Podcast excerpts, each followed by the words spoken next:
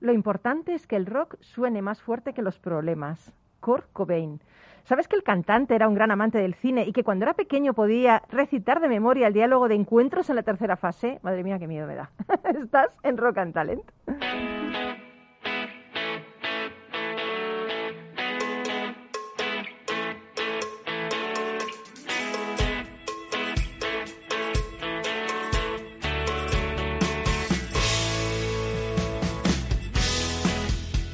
Capital Radio, Rock and Talent, con Paloma Orozco.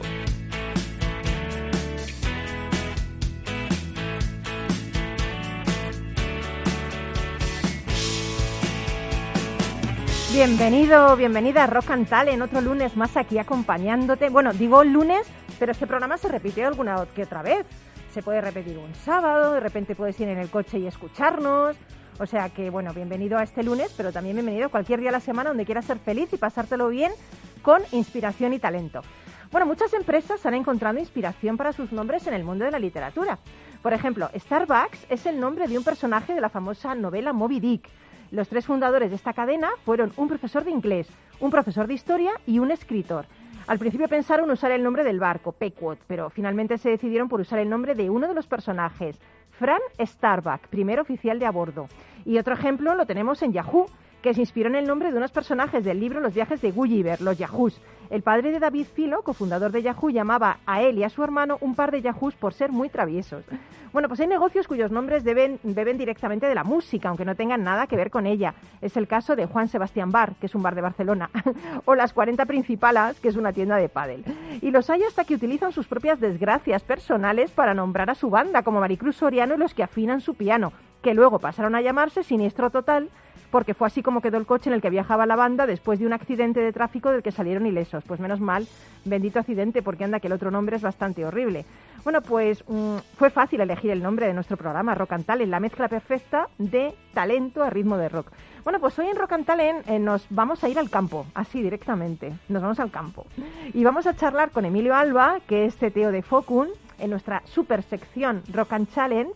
Vamos a hablar de la agricultura de alta precisión con drones y con otro tipo de fuentes de imágenes. Espero que sea. Sí, que qué sea guay, qué Buenos guay. días, Paloma. Buenos días. Es que es como nuestra asignatura pendiente, ¿no? A nivel de innovación y de inteligencia artificial, ¿no? ¿O qué? Bueno, de alguna forma se ha puesto mucho el, el, el foco en los procesos empresariales, ¿no? El- En la hoja Excel, ¿no? Digamos que la- lo, la- primero que se empieza a trabajar es la La hoja Excel. Excel. Entonces vamos, vamos a irnos al terruño, ¿no? Vamos a volver a los orígenes. Bien, me gusta, me mola, me mola. Luego también hemos traído a, a, bueno, a un súper experto, ¿no? Que es eh, Rubén Villanueva. Eh, además es periodista, responsable de comunicación de COAG, que es la coordinadora de organizaciones de agricultores y ganaderos, y además es jefe de prensa del foro Datagri. ¿Datagri se dice? Datagri, Datagri. Datagri, Datagri, con acento. Foro para el impulso de la transformación digital en el sector agroalimentario. Y mm, bueno, y luego te daremos una sorpresa. Vamos Muy a contactar con alguien de un pueblo. Perfecto, pues estoy abierto. Seguramente si es alguien de un pueblo, eh, auna- buena a- gente. a- aunará inteligencia natural con inteligencia artificial. Seguro, seguro, seguro. Oye, bienvenido, ¿eh? Eh, muchísimas gracias por estar aquí, un placer y, y buenos días a, a todos los oyentes. Genial. Y por último, no nos olvidamos del liderazgo en época de inteligencia artificial, porque vamos a tener por teléfono a Pepa Aragonés, que es autor de un libro fantástico que se llama No me líes. Parece como No me líes que llevo chanclas, ¿no? Pero suena un poco canción No me líes, ¿no? Una cosa extraña, ¿no? Bueno, y sin más dilación y con el duende a los mandos de la nave nodriza, pues comenzamos, despegamos en este Rock and Talent con el tema de que nos vamos a ir a campo. Ya, ya mismo nos vamos, ya. Is this the real life? Is this just fantasy? Caught in a landslide, no escape from reality. Open your eyes, look up to the skies and see. I'm just a cool boy. I need no sympathy. Because I'm easy come, easy go, little high.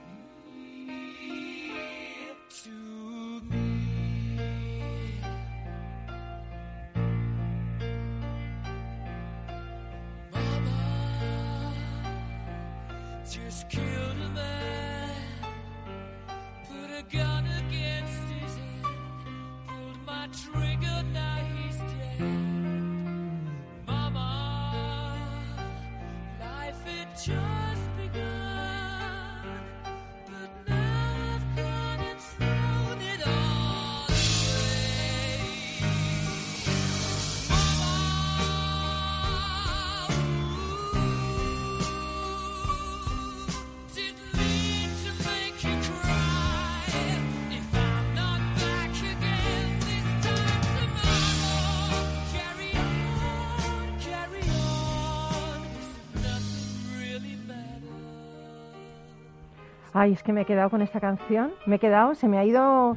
Eh, ¿Qué se dice? Se me ha ido el santo al cielo. Se me han ido todos los santos. ¿A ti también, Emilio? ¿Estabas Sí. dormido aquí?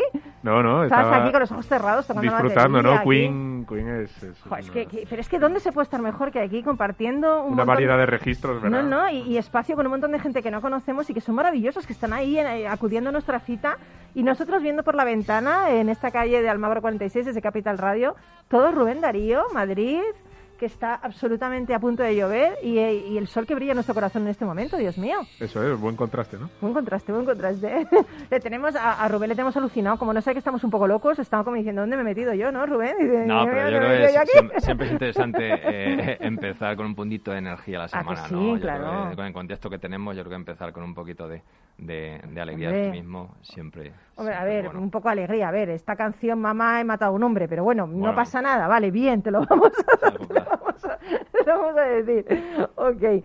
Oye, Emilio, eh, me encanta porque siempre en esta sección, Rock and Challenge, talento, imaginación, compromiso, eh, con nuestros amigos de Focun, a la empresa a la cual perteneces. Eso es. Mm, La mejor empresa del mundo, por otro lado.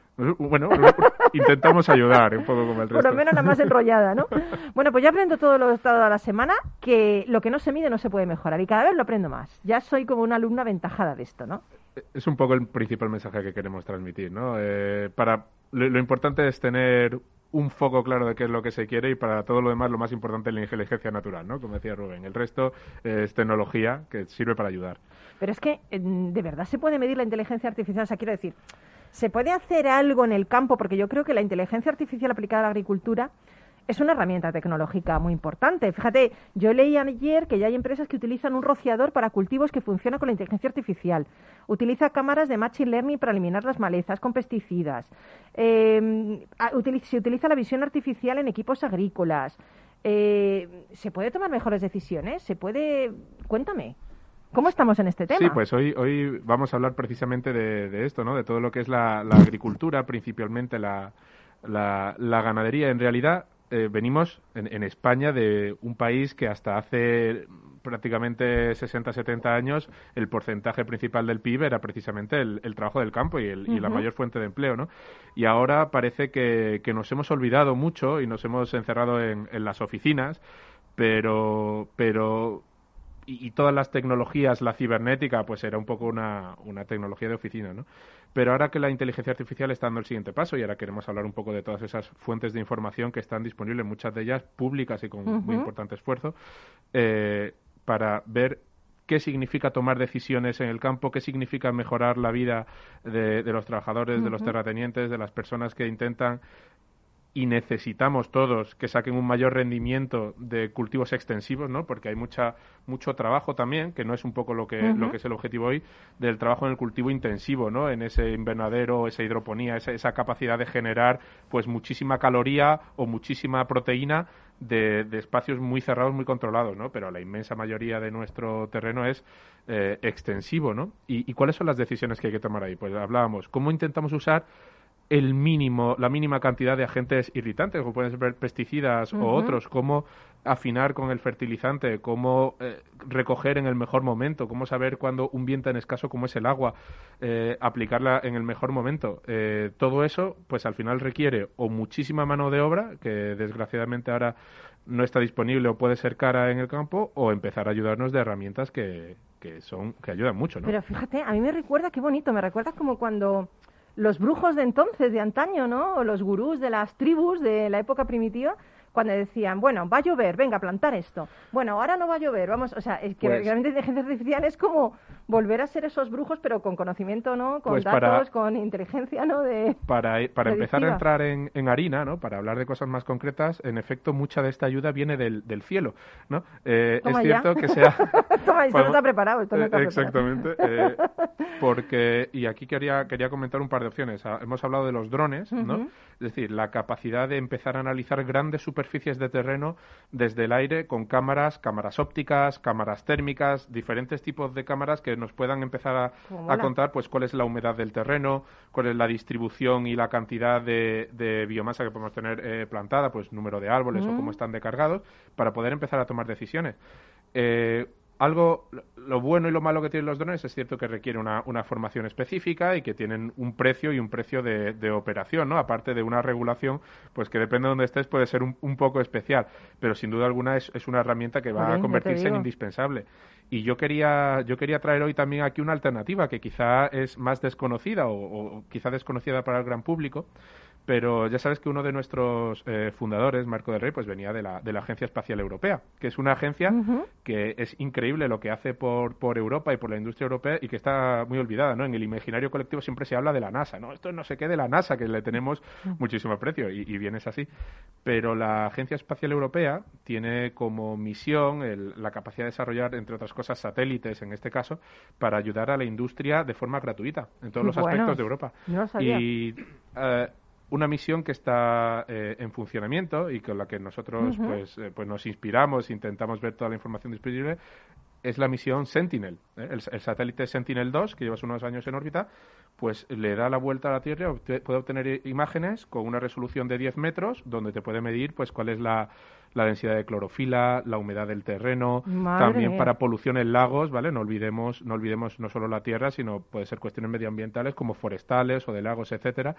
Y esas, esas imágenes están a disposición del, del gran público, de cualquier empresa o cualquier particular que quiera utilizarla para extraer valor, ¿no? Y extraer valor aquí, que suena muy genérico, ¿qué es? Pues puede ser, como dices, decidir cuando, cuando la humedad baja del momento en el que sé que mi producción no es óptima y riego, recordamos, eso es buenísimo por el coste del agua, pero también por el coste medioambiental que supone el regadío extensivo, ¿no?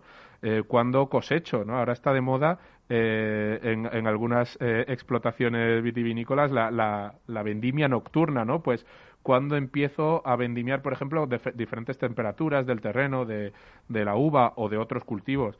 Eh, todos esos seguimientos, pues para, para la gente, los ingenieros agrónomos que conocen bien la tierra y cómo tratarla, pues pueden ser mucho más quirúrgicos. ¿Y eso en qué va a redundar? ¿En qué redunda ya? En muchísimo beneficio medioambiental y económico, porque el esfuerzo que le estamos exigiendo a la tierra es, cada que- vez más alto. Es que yo no entiendo cómo se ha podido hacer sin eso. O sea, te lo digo en serio, ir a ciegas, Pues, o sea, se- hasta ahora, no, no, pobrecillos. ma- Más ¿No? que a ciegas era al revés, ¿no? Se ha podido hacer con muchísimo esfuerzo humano, Muchísimo. con muchísimas personas Demasiado madruga- desgaste. madrugando y andando el surco arriba y abajo. Madre Y por, por suerte o por desgracia, no, no es ese el futuro, ¿no? El Ya, futuro ya, va a ser contar con herramientas de asistencia. Sí, no. eh, Rubén, eh, que eh, querías tú apuntar en algo. Ese, eh, en ese caso, al final, yo creo que, lo decía antes, ¿no? Al final pasamos de, de la intuición, pasamos al conocimiento, ¿no? Al final de ese know-how de generaciones y generaciones de, de agricultores y ganaderos que ahora se ve complementado con, con una manera de, de medir, de objetivizar y de reducir el riesgo en la toma de decisiones en, en la explotación agraria, ¿no? Al final yo creo que la suma de esa inteligencia natural con la inteligencia artificial va a hacer eh, algo eh, de que se va a beneficiar al conjunto de los ciudadanos, ¿no? Al final vamos a vamos a responder, vamos a producir más con menos. De hecho, ya tenemos ejemplos de, de explotaciones que, que lo están haciendo y, sobre todo, de alguna manera responder, primero, a una mayor demanda de alimentos que habrá, sobre todo nu- 9.000 millones de, de personas en el mundo en 2050, y, sobre todo, eh, recursos escasos como el agua, como incluso la tierra disponible para poder cultivar cada mes es menor. Entonces, eh, eh, la inteligencia artificial, Big Data, las nuevas tecnologías nos va a ayudar, sobre todo, a, a optimizar al máximo esos escasos recursos y responder a la demanda alimentaria que, que vamos a tener a nivel mundial. Bueno, esto en cuanto a drones y visión y todo, madre mía, pero... Y satélites, Y, ¿eh? sa- y Hemos hablado- satélites. Hoy, lo de la Agencia Espacial Europea hay que reivindicarlo, ¿eh? Porque hacen un montón de cosas, la verdad. Y Sí. me estoy enterando yo ahora todo lo que lanzan para cuidar el medio ambiente y la agricultura. Yo no, no tenía ni idea de eso. Realmente nosotros tenemos bastante buena relación con ellos, como, como te decía, y la cantidad de información que es eh, públicamente accesible, porque es un bien que hemos pagado todos los europeos Pues a través esto de no se nuestros sabe, ¿eh? impuestos. te digo, no se sabe. Por eso, por eso quería, Mm. y entonces eh, animo a, a todo el mundo. Hay, hay varias misiones Sentinel, no vamos a entrar en detalle, pero para lo, lo que es la cuestión de, de agricultura se puede ver, eh, pues, pues clorofila, por ejemplo, para ver cómo crece eh, tu plantación, ¿no? Si, est- si estás plantando un olivar desde cero, eh, vides, eh, mu- muchísimas plantaciones, puedes ver cómo, cómo crece en superficie, puedes ver la humedad del terreno, si lo que y quieres adelantar es... si hay plagas, por ejemplo. O sea, porque eh, por- con un histórico tú tienes esos datos y sabes que es más proclive a una determinada Por época ejemplo, o no. las, las plagas es algo que ti- tiene varias formas de analizarse, ¿no? Desde luego se analiza con cámaras térmicas porque influye Mm. a la capacidad que tienen las cámaras térmicas de determinar la temperatura de, de determinadas zonas de, de la plantación, casi más que en el rango óptico, que es el el Sentinel tiene diferentes tipos de cámara, pero, bueno. pero que es, es un poco en lo que más trabaja, ¿no? Pero, y, y lo importante es eso, no, no es tanto lo, lo bonito de tener esas imágenes, aunque os animo a verlas Sí. porque algunas son preciosas, sino, sino lo que comentabas al principio. ¿Qué podemos hacer? ¿Podemos regar o dejar de regar y no tener que tener algo programado cada 12 horas o cada 6 horas, sino de verdad cuando sea necesario? ¿Podemos empezar a eh, utilizar eh, el nitrógeno, que es uno de los grandes factores limitantes posiblemente en el futuro, ¿no? Hemos hablado de hemos hablado del agua, hemos hablado de, de la tierra y también el, el nitrógeno en sí, ¿no? El, el concepto fertilizante que luego se convierte en la, en la proteína, etcétera, también es una de las de las eh, de los digamos factores limitantes cuya aplicación selectiva pues ayuda mucho a mejorar el rendimiento económico ¿no? de, una, de una explotación extensiva.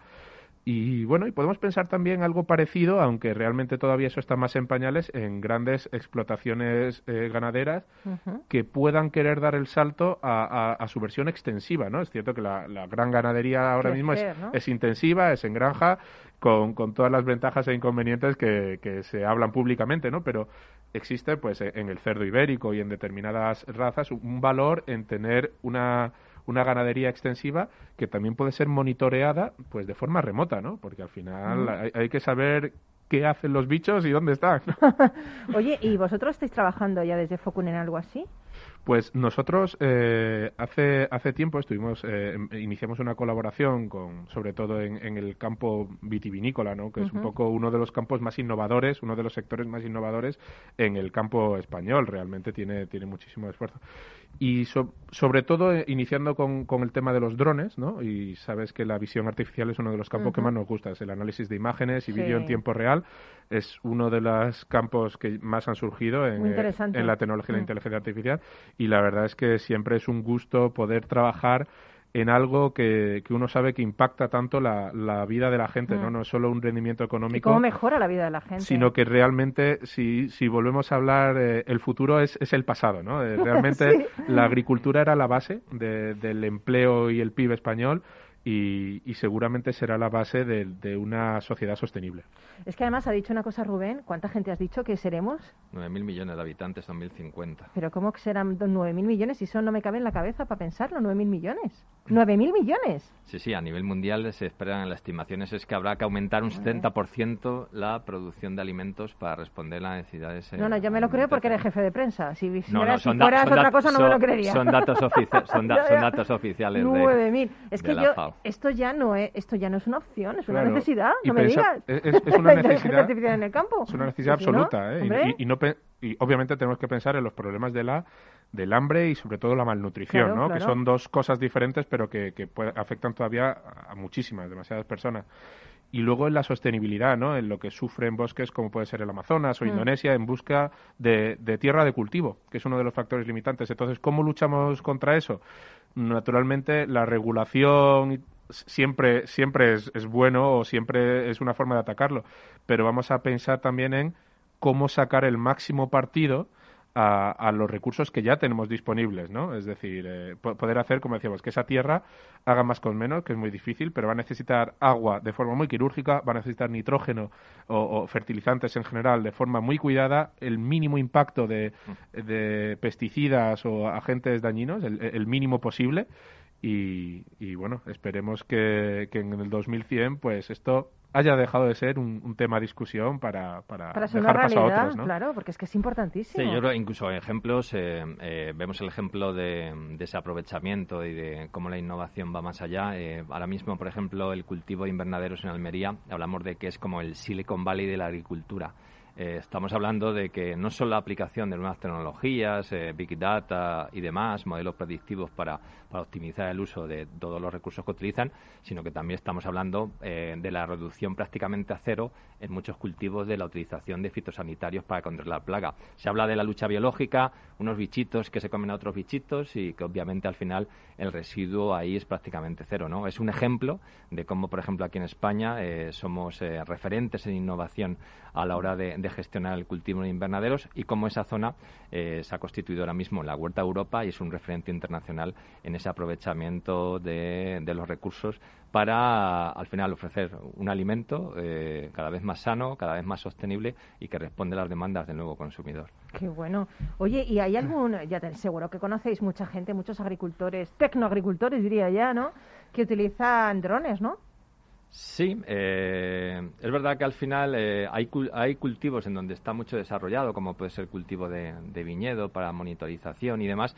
Eh, lo que pasa es que el dron por sí solo eh, debe ir acompañado también de una solución que, que ayude a gestionar eh, todo ese tipo de, de datos e información. Claro. Vosotros. Exactamente, que te, vosotros. que te reco- que te recoge el dron. El dron está muy bien, pero evidentemente al final claro. esa, esa información hay que convertirla en el conocimiento y para eso se necesita Claro. ese tipo de Exactamente, Emilio, ¿no? para eso te está Emilio. Eh, bueno, pa- eso estamos. intentamos siempre, como hablamos, ¿no? De- hay, hay que medir, ¿no? Hay, hay que medir exactamente cuál es el rendimiento y el rendimiento de qué depende. Entonces vamos a hablar siempre de, de agua, vamos a hablar siempre de fertilizante, vamos a hablar siempre de, de fitosanitarios, algún tipo de pesticidas, sistemas de control de, de plagas y agentes indeseables, y vamos a empezar de cómo emplear nuestros recursos, nuestras horas de trabajo.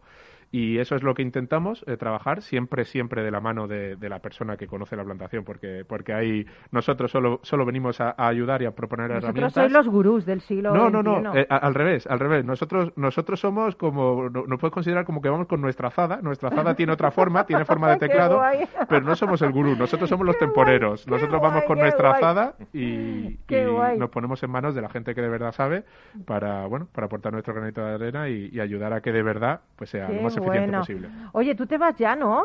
Pero te, te puedes hacer una fotito ahora cuando paremos para Publi en 30 segundos, ¿no? Por supuesto. Porque tienes ahí una responsabilidad que es tu pequeña, tu niña, que no te dejó dormir hoy. Hoy, hoy no Oye, su Emilio, y cuando tú duermes, ¿cómo estás? Por Dios, si estás que te sales, imagino que cuando duermes debe ser la pena eso, ¿no?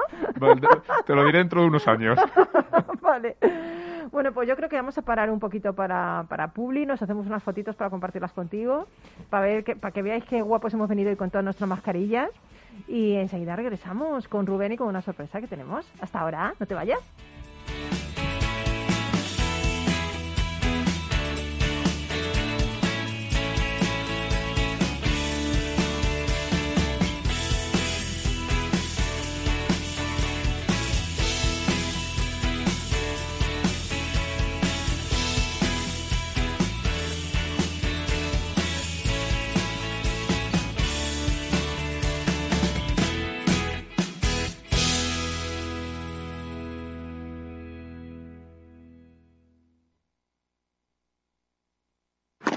Si te gusta el pádel, en Capital Radio tenemos tu espacio. Todos los martes a las 22 horas saltamos a la pista para contarte la actualidad del World Padel Tour, los torneos amateur, las novedades de las marcas y toda la actualidad relacionada con el segundo deporte más practicado de España. Esto es Padel, los martes a las 10 de la noche en Capital Radio.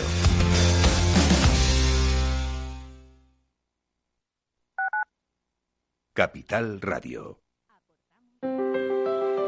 Si te gusta la cocina gallega de siempre, en el Mesón Gallego 1 y el Mesón Gallego 2 encontrarás los mejores pescados y mariscos de las costas junto a recetas de la Galicia interior, además de las carnes de Sanabria y los mejores embutidos de Zamora y nuestra terraza. Te esperamos en la calle Muller 35, teléfono 91 579 3623 y en la Plaza de la Remonta 13, teléfono 91 579 0769. Una recomendación del programa gastronómico Mesa y Descanso.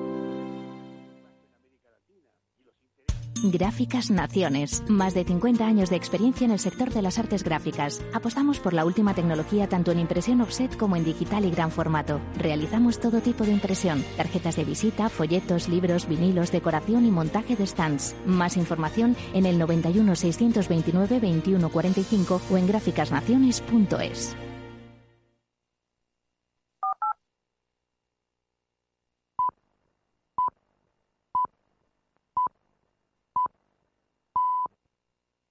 En Capital Radio, Rock and Talent, con Paloma Orozco.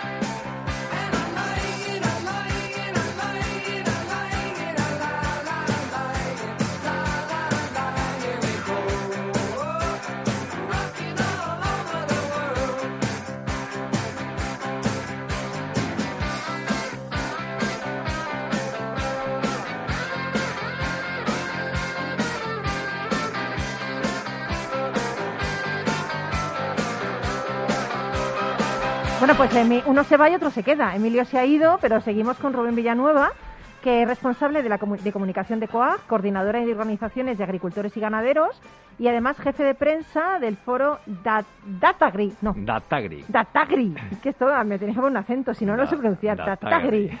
Datagri, que es el foro para el impulso de transformación digital en el sector agroalimentario. Exacto. Pero además, Rubén, eres profesor de comunicación estratégica del curso de experto universitario en comunicación agroalimentaria y del máster en gestión de empresas agroalimentarias de la Universidad de Brija. Madre mía, ¿te da tiempo a todo esto? Sí, bueno, Los periodistas luego sí que no trabajamos, joder. trabajamos un montón, ¿o no? Intentamos, sí, sí, la verdad que intentamos compatibilizar todo para, para que al final nos dé tiempo a todo y, y, y en todo caso también dar, dar calidad o valor en, en todo lo, lo que hacemos, que es lo ideal, ¿no? Oye, me ha encantado hablar con Emilio y que hablarais los dos, porque creo que el campo es la asignatura pendiente, hay que apoyarlo además. Pero yo fíjate, cuando hablamos del campo y de agricultores, jo, aún hay mucha gente que le viene a la cabeza la imagen del típico hombre de campo con boina, ¿no? Sea, eh, esto, eh, ¿el campo es nuestra asignatura pendiente en cuanto a innovación? No, porque realmente... la Estamos haciendo muchas cosas, ¿no? Sí, la verdad es que sí. La imagen que, que se puede tener un poco, sobre todo desde, desde medios más urbanitas del campo, está muy alejada de, de la realidad de, de hoy en día de- del campo y de los agricultores y ganaderos de- del siglo XXI. Estamos hablando, sobre todo para poner contexto un poco a nivel de, de cifras, eh, hablábamos de, del agrotech. En 2020 el agrotech eh, movió 9.000 millones de, de- de- de dólares a nivel mundial y se espera que en 2025, en apenas 4 o 5 años, esa Madre cifra mía. pase a ser de más de 22.000 millones de dólares, o sea que un incremento del 150%. Estamos hablando de que ahora mismo el sector agroalimentario es el que está tirando también de, de la economía aquí en este país. eh, en este contexto de pandemia y demás, y, y el, año, el año pasado es, es el único que creció en positivo en el PIB, un 4,7% frente a un descenso del 11% del resto de sectores económicos. O sea que, bueno, creo que Oye, te lo sabes muy bien esto, ¿eh? sí, la verdad es que crack, son, cifras, son cifras que están ahí, pero que ilustran que ese carácter esencial de, de la actividad agraria para garantizar la alimentación en momentos complicados eh, tiene su reflejo eh, también en, en el desarrollo económico y social a nivel global y sobre todo de- del medio rural, en donde muchas veces ah, hay pocas alternativas y el sector agrario es el que está siendo la locomotora para para que para que nuestros pueblos también puedan seguir creciendo y sigan teniendo sigan eh, sigan manteniendo esa, esa población que es tan necesaria. Pues yo quiero hacerte, vamos a hacer un juego ahora. Vamos a definir ambos qué es un tecnoagricultor. Primero lo defines tú, ¿qué es un tecnoagricultor? Bueno, pues eh, un tecnoagricultor eh, es un profesional de la agricultura que, en muchos casos eh, ya ha nacido en, en una sociedad digital y que aplica un cambio de cultura en la gestión de su explotación. Eh, hablamos de, la necesidad de, de medir, de compaginar de forma armónica la intuición, ese know-how de generaciones de agricultores con eh, las nuevas tecnologías y a partir de ahí optimizar el uso de sus recursos, sobre todo. A ver, yo, yo creo que lo has definido muy bien, pero mm, demasiado, demasiado. Lo has definido mucho. Mucho. Yo para muestra un botón. Yo te he traído a uno. ¿Ah, sí? Te he traído a un tecnoagricultor. A un tecnoagricultor. Te he pues, traído a un tecnoagricultor. eh, voy a conectar directamente así, tan, ¡bum! Me voy a, a un pequeño pueblo de Teruel. Pequeño pueblo, pero grande. O sea, yo siempre digo que no hay cosas pequeñas, que las cosas grandes las hacen las personas que hacen cosas importantes, ¿no? Y este pueblo se llama Bañón.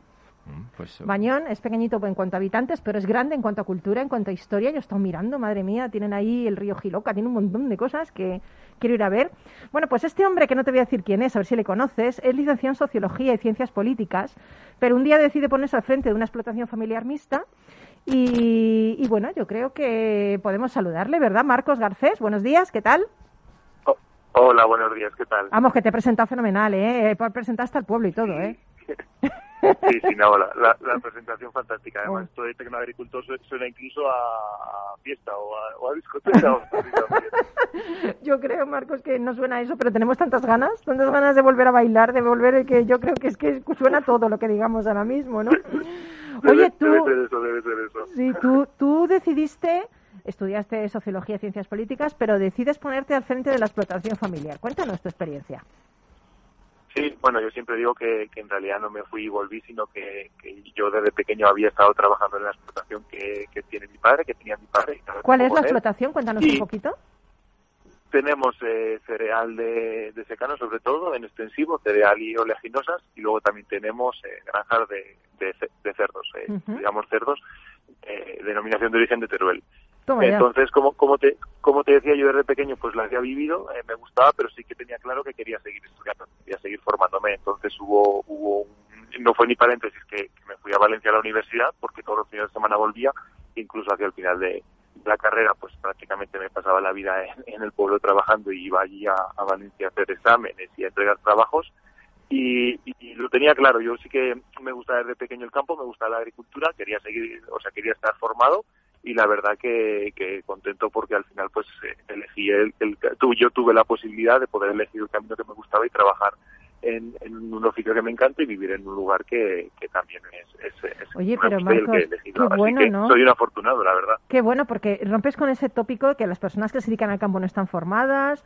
Eh, yo, yo sé, me dio cuenta un pajarito, que para tu trabajo diario utilizas tractores de última generación con más tecnología en ocasiones que cualquier tren ave. Pero bueno, Sí, es, es, lo, es, es lo que decía un poco Rubén, ¿no? Tú al final tienes que mezclar las nuevas, las nuevas tecnologías que tenemos en el, en el, en el, en el, en el sector junto con las, con las, con la tradición que aprendemos de, de nuestros, de nuestros padres, de nuestros abuelos que nos van transmitiendo. Es decir, tienes que tocar con la mano la, la tierra para saber cómo está si puedes sembrar, pero lo hace un tractor que va automático o, por ejemplo, la granja con la tablet podemos cambiar cualquier parámetro desde cualquier sitio. Bueno, te vas a- esa, es, esa, es- esa es la clave. te va a saludar Rubén. ¿Qué tal, Marcos? Por supuesto. Buenos días, Marcos. Eso no es un buen ejemplo de Sí, la verdad ¿eh? es que es uno de los ejemplos y además es el, el responsable de, de- de Juventudes Agrarias de Coaja a nivel nacional Toma y, ya. y es uno de los de los modelos de, de agricultor de- del siglo XXI, ¿no? Y, y en ese caso eh, yo creo que, que, es, eh, que es algo muy interesante, ¿no? Eh, él, como eh, ya seis de cada diez agricultores que se incorporan son gente que se incorpora con formación universitaria y que eligen libremente dedicarse a la actividad agraria como profesión, y solo, no solo como, como, como profesión, lo dice muchas veces Marcos, es una forma de vida y, Y menuda, que, que es dura pero es bonita, ¿eh? Pero Vivir allí. Mar- yo, te, yo te admiro, Marcos, de verdad. o sea que en ese caso. Sí, bueno, la, la, la clave es lo que dice Rubén, que, que las dos cosas que ha dicho muy importantes. Una, que es una forma de vida, al final tú, tú todo lo tienes que organizar en torno a esto. Y la segunda es que, es que nosotros somos agricultores y somos jóvenes agricultores, no por obligación o como la gente se piensa de no, le dio pereza salir del pueblo o no, era, sabes, lo ha hecho de siempre y pues mira, se ha quedado. No, no, no. O sea, hemos tenido otras oportunidades, nos hemos formado y de hecho seguimos teniendo oportunidades, pero esta es la que hemos elegido, vivir en el medio rural y ser, y ser agricultores. Y creo que eso sí que es algo que tenemos que visibilizar para Sí. intentar cambiar un poco la imagen, lo que habláis al principio, que se, que, que se tiene de agricultura. Sí, Además, desde luego. muy bien recalcado, recalcado también porque es que es uno de los sectores eh, eh, que puede ser más tecnológicos. Sí. Es decir, estamos en plena revolución tecnológica en todos los sectores, pues la agricultura ni mucho menos va, va, va a ser menos. Además que es algo esencial. Yo lo único, que que- qué pena que no estés aquí porque nos hubieras traído un jamón o algo, no sé. A ver, esto me parece muy mal, Marcos. Algo, algo hubiéramos llevado, algo hubiéramos llevado. Una El- tapita el- nos hubiéramos tomado que- aquí, que- aunque te advierto que estamos aquí con mascarilla, Rubén y yo, pero bueno, nos hubiéramos así levantado un Bueno, poquito, pero- comer un poquito de jamón y luego la- bajarlo la loncha de jamón, Sí, para- eso está para claro. Una, loncha de jamón se, se puede bajar la Eh, mascarilla. hay que- hay que potenciar nuestro Hasta sis- los almuerzos nos Claro, hay que potenciar nuestro sistema inmunológico, también te digo. Sí, además, además puedo, decir, puedo decir que merece más que la, la pena el, el jamón de, de la Dedo Teruel y, y el jamón que produce en la cooperativa donde, Madre mía, donde Marcos qué trabaja. bueno. Y como dice él, y muchas veces, que a mí me gusta mucho lo que dice, decir, nosotros acabamos produciendo cereal, pero acabamos eh, recuperando el valor añadido a través de una loncha de jamón de Oteruel. Toma ya, economía circular. Sí, claro, al final toda esta economía circular, bioeconomía que se habla, pues es que es algo que nosotros llevamos haciendo un montón de tiempo, pero un montón es, es un montón de años, porque, y bueno, y en el medio rural y también en la agricultura es algo que, que yo creo que va intrínseco con nuestro con nuestra forma de trabajar. Lo que pasa que, pues bueno, ahora le han puesto el nombre bioeconomía, economía circular y, y, y- y- y parece que se ha puesto más de moda, pero nosotros trabajamos eso. Al final, en los campos que producimos cereal, ese cereal va a alimentar el pienso de los cerdos que, que, que se transformarán en jamón y que vendemos, pero que es que esos cerdos mientras se alimentan y mientras están creciendo producen los, los estiércoles con los que fertilizamos la, Qué bueno. la- las parcelas agrícolas. Entonces, pues como te imaginarás, al final todo esto de bioeconomía nosotros lo tenemos muy muy bien aprendido y, y experimentado. Qué bueno. Oye, pues te agradecemos un montón, Marcos, que hayas estado con nosotros. Y vamos a mandar un, un abrazo, pero enorme, enorme a Bayón, que yo tengo que ir a conocerlo. Así que cuando vaya por allí te iré a hacer una, una visita. Así que nada, Claro que sí. eh, esa vida es muy buena y además estáis aportando mucho estos jóvenes agricultores, con mucho esfuerzo, con mucho tesón y que sabéis un montón. O sea, vamos a quitar ya ese tópico de la boina, por Dios, que la boina está bien para cuando hace sol, pero también para aquí, para la gente de Madrid. Así que hay que quitar ese tópico, que sois gente que sabéis mucho y que estáis relanzando la agricultura y, y la ganadería y es lo que necesitamos en este momento. Así que mucho ánimo y mucha admiración por lo que haces, Marcos. Totalmente estáis invitados a, a venir cuando queráis y nada, muchas gracias a vosotros por, por darnos voz y por visibilizarnos, porque al final creo que es muy importante que cualquier sociedad conozca quién son los que están produciendo los alimentos y cómo lo hacen. Desde luego. Pues nada, hasta cuando quieras, Marcos. Un abrazo. Muchas gracias, un abrazo. Un abrazo. Oye, qué majo, ¿no, Rubén? Qué majo, Marcos, ¿no?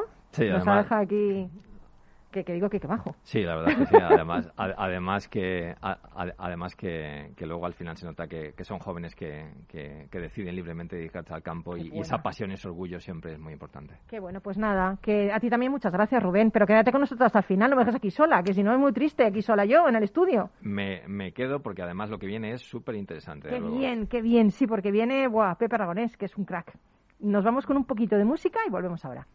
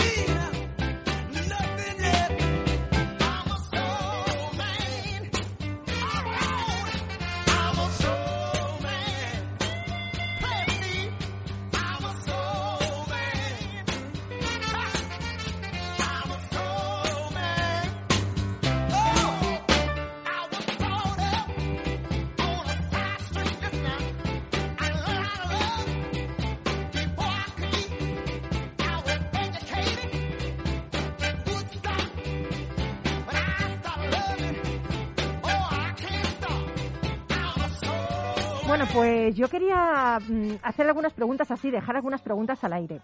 ¿Puede la tecnología y especialmente el auge del teletrabajo deshumanizar las compañías? ¿La pérdida de contacto personal y la digitalización o robotización de procesos está afectando el sentimiento humano en las corporaciones? ¿Cómo debe ser el liderazgo en la época de la inteligencia artificial, el Big Data o el Machine Learning?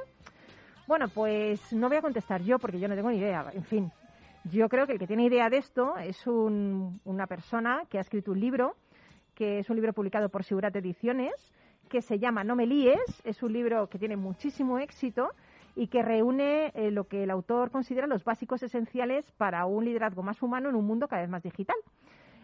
Bueno, en catalán se ha, se ha publicado bajo el título No me emboliquis. O sea, para que veáis que yo catalán hablo poco, pero hablo. Nada más que hablo esto, pero bueno, yo hago mis esfuerzos. Buenos días, Pepa Aragonés. ¿Qué tal? Bienvenida a Hola. Paloma. Buenos días. bueno, hago ahí lo que puedo, ¿eh? Lo que puedo. Muy bien, gracias, gracias por la entrevista, gracias por, por invitarme a tu programa. Buenos Bueno, días. a pero, pero ¿cómo no te vamos ¿Qué a tal? invitar? Sí, mira, eres un crack de todo, eres licenciado en matemáticas, eh, cuentas más de, de, de 30 años de experiencia en, en el desarrollo y consultoría en software. Eh, bueno, te has dedicado 18 años a la consultoría en el sector bancario y asegurador.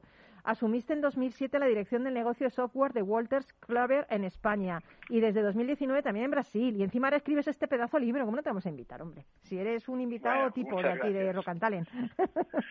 Muchas gracias, muchas gracias. Bueno, yo pues te, sí, sí. te traslado esa primera pregunta sí que hacía la introducción. ¿Puede la tecnología, especialmente el auge del teletrabajo, deshumanizar las compañías? Hombre, podría. Si, si no hemos hecho los deberes antes de una pandemia de este tipo, podría. Es decir, lo que hemos visto en esta pandemia, que fue una pandemia de, carácter, eh, digamos, eh, sanitario, que desem- ha desembocado en una, en una crisis económica, pues las empresas que habían hecho los deberes en temas de cultura y en temas de confianza y trabajar modelos de liderazgo que yo llamo más humanos, pues lo han pasado mejor. Y otras empresas todavía basadas mucho en gestiones de, eh, de control versus confianza y modelos algo más arcaicos, pues es probable que hayan sufrido algo más. sí. Oye, ¿y, y cómo debe ser ese liderazgo en, en esta época de inteligencia artificial, de Big Data, de, de Machine Learning? ¿Cómo debe ser? Pues no lo digo yo, ¿eh? lo dice mucha gente y lo veo afortunadamente escrito más por ahí. ¿eh? Yo empecé esta, el libro es el fruto de, de mi experiencia durante estos años. Empecé a escribir ideas hace un par de años.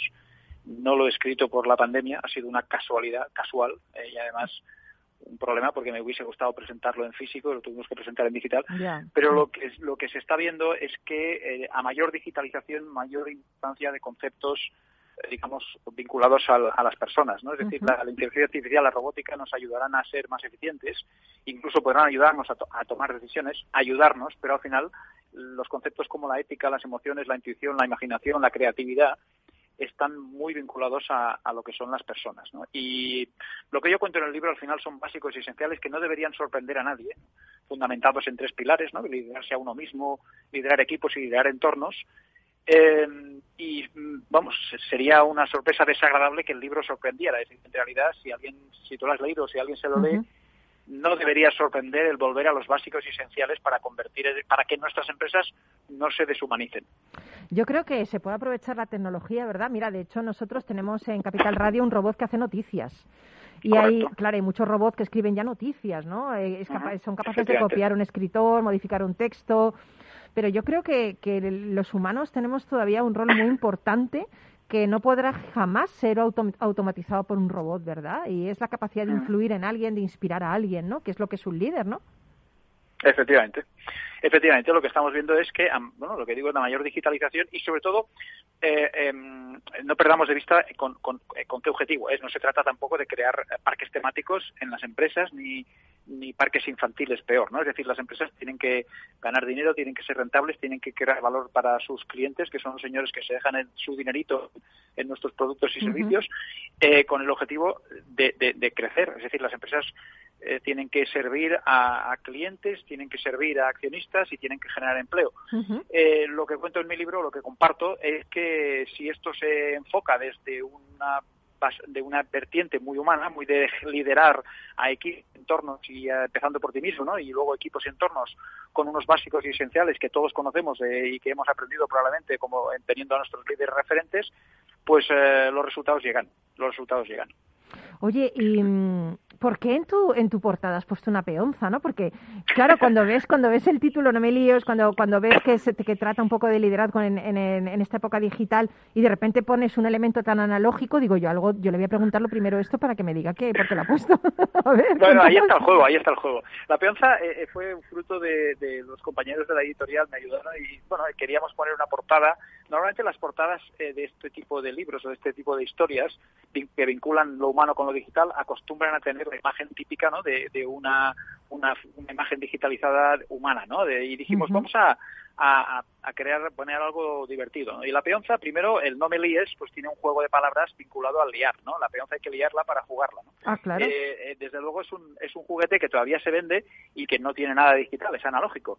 Es un, un juguete que además parece eh, sencillo, pero no lo es. No es, no, no es, no es, no es fácil eh, tirar una peonza y, y hacerla rodar, como no es fácil liderar. Y finalmente eh, hay ingeniería y hay, y hay hay matemáticas detrás de la peonza, hay, hay un, un proceso, es decir, la peonza tiene que tener un tamaño y unas formas geométricas muy concretas para que pueda girar, porque si no, no funciona. Es decir, hay unos básicos esenciales que tiene que tener la peonza, como cualquier empresa, y luego eh, parece fácil, pero no es. O sea, liderar parece fácil, pero no lo es. Y bueno, la esencia es volver a lo simple, volver a lo analógico y volver a lo fundamental. ¿no? Y con ese juego de palabras, pues pusimos la imagen de la peonza. Pero madre mía lo que tiene la peonza detrás, que yo pensaba que ibas a decir que daba bonito. madre mía, en Sí, un sí. momento qué simbolismo tiene la peonza, vamos, o sea, y Correcto, alucinante. correcto. Oye, y mm, dime algún truco para ser un líder más humano, algo que, que se pueda implementar ya, esa, alguna técnica que podemos practicar para poder liderar a las personas con esa generosidad, con ese humanismo, ¿no? Que, que en esta época cada vez se hace más, más, más necesario, ¿no? Bueno, yo creo que aparte de leerse el libro, que lo recomiendo, obviamente, como no, es intentar eh, ser uno mismo. Es decir, la autenticidad es una de las cosas que más se valoran en las empresas y, y que más valoran las generaciones digitales, con lo cual, eh, cuando intentamos, decía Abraham Lincoln que tú puedes engañar a una persona muchas veces, a, a muchas personas una vez, pero no puedes estar engañando siempre a todo el mundo, con lo cual eh, uno de los funda- pilares fundamentales probablemente es el primero, es, es, es mirarse al espejo, reconocerse a uno mismo e intentar transmitir lo que uno es de una manera lo más honesta posible. Eh, y, y- siendo uno mismo, utilizando muchas veces el gracias y el perdón como humanizar la posición de, de CEO, la posición de directivo, la posición de empresario, eh, llegas mucho más. Y, al final tu equipo lo agradece. Para mí ese es uno de los muchos básicos y esenciales que comparto en el libro.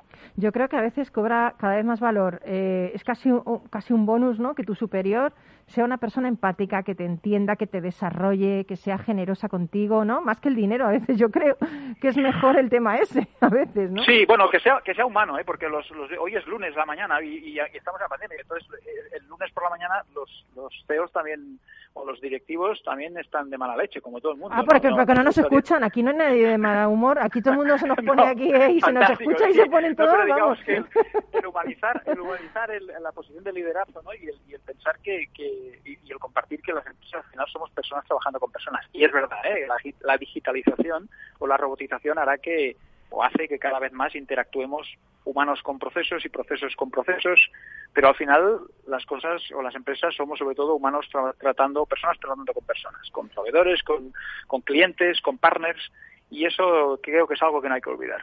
De todas maneras, eh, sabes que después de nuestro programa viene un programa maravilloso de Fran García Cabello, experto en recursos Sí. humanos, y yo también digo que se queden a escucharlo para que no estén de mal humor, porque ahora van a hablar unas conozco a- cosas.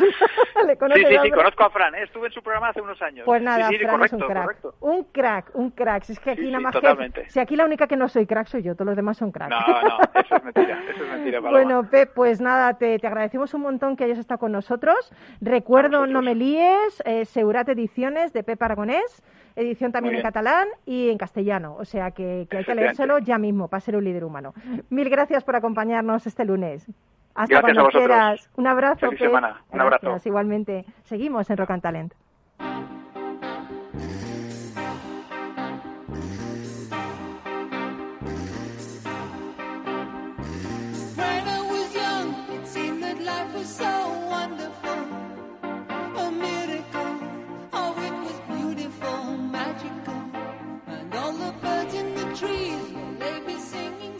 ¿Sobreviviente o superviviente?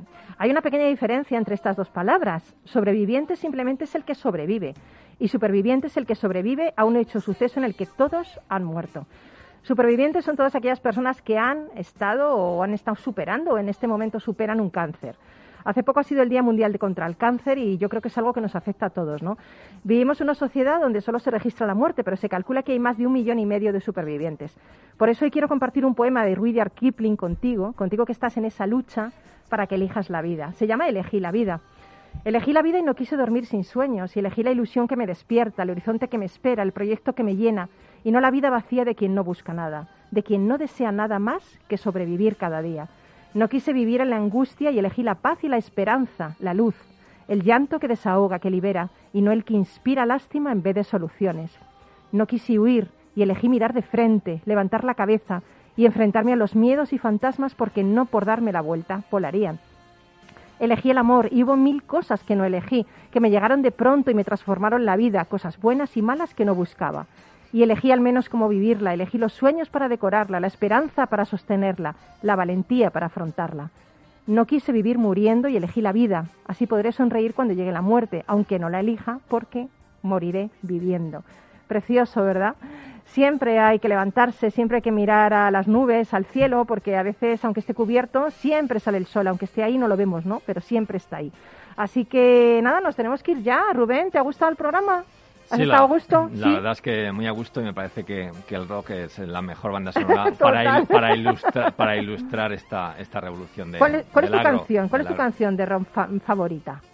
Pues de rock favorita tampoco, yo qué sé, depende muchas veces de, de, estado de de momentos, ¿no? Eh, yo tampoco una sola, yo creo que tenemos la suerte de tener tanta tanta variedad y tan buenas que yo no elegiría una, sería totalmente injusto. Pues yo, yo hoy me he levantado con I Am the Tiger.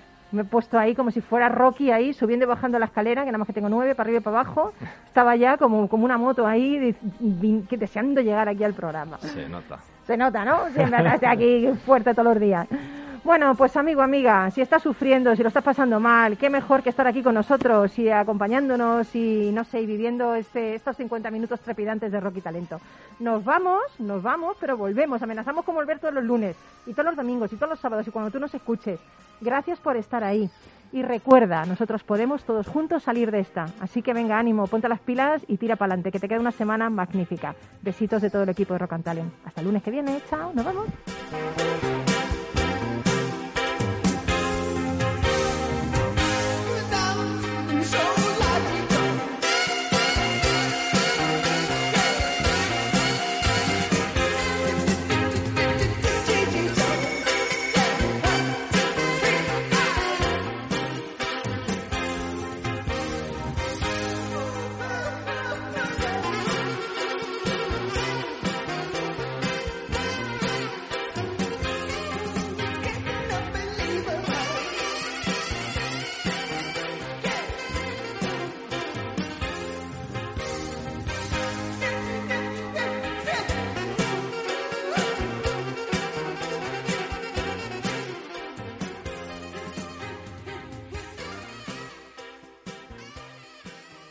En Capital Radio, Rock and Talent, con Paloma Orozco.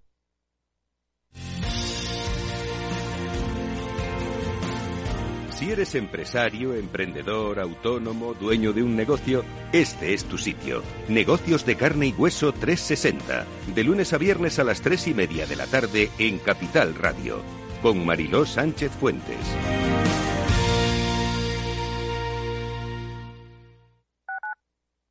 Capital Radio Madrid 105.7.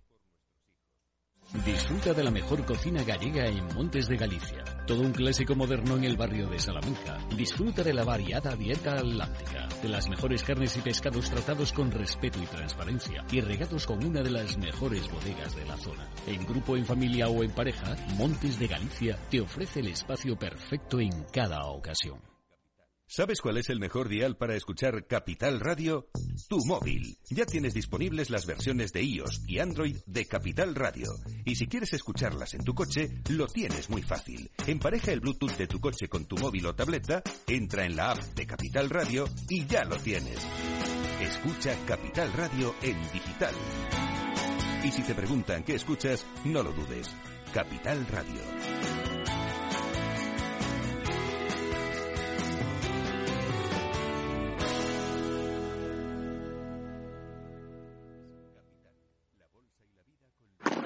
Si te gusta el pádel, en Capital Radio tenemos tu espacio. Todos los martes a las 22 horas saltamos a la pista para contarte la actualidad del World Padel Tour, los torneos amateur, las novedades de las marcas y toda la actualidad relacionada con el segundo deporte más practicado de España. Esto es Padel, los martes a las 10 de la noche en Capital Radio.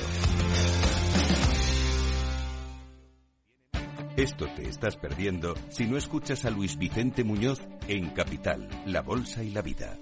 En una crisis que se ha llegado a decir que es una guerra, lo que tienes que tener es animado a tu ejército y el ejército son las empresas. José Luis Bonet, presidente de la Cámara de Comercio de España. No te confundas. Capital, La Bolsa y la Vida con Luis Vicente Muñoz, el original.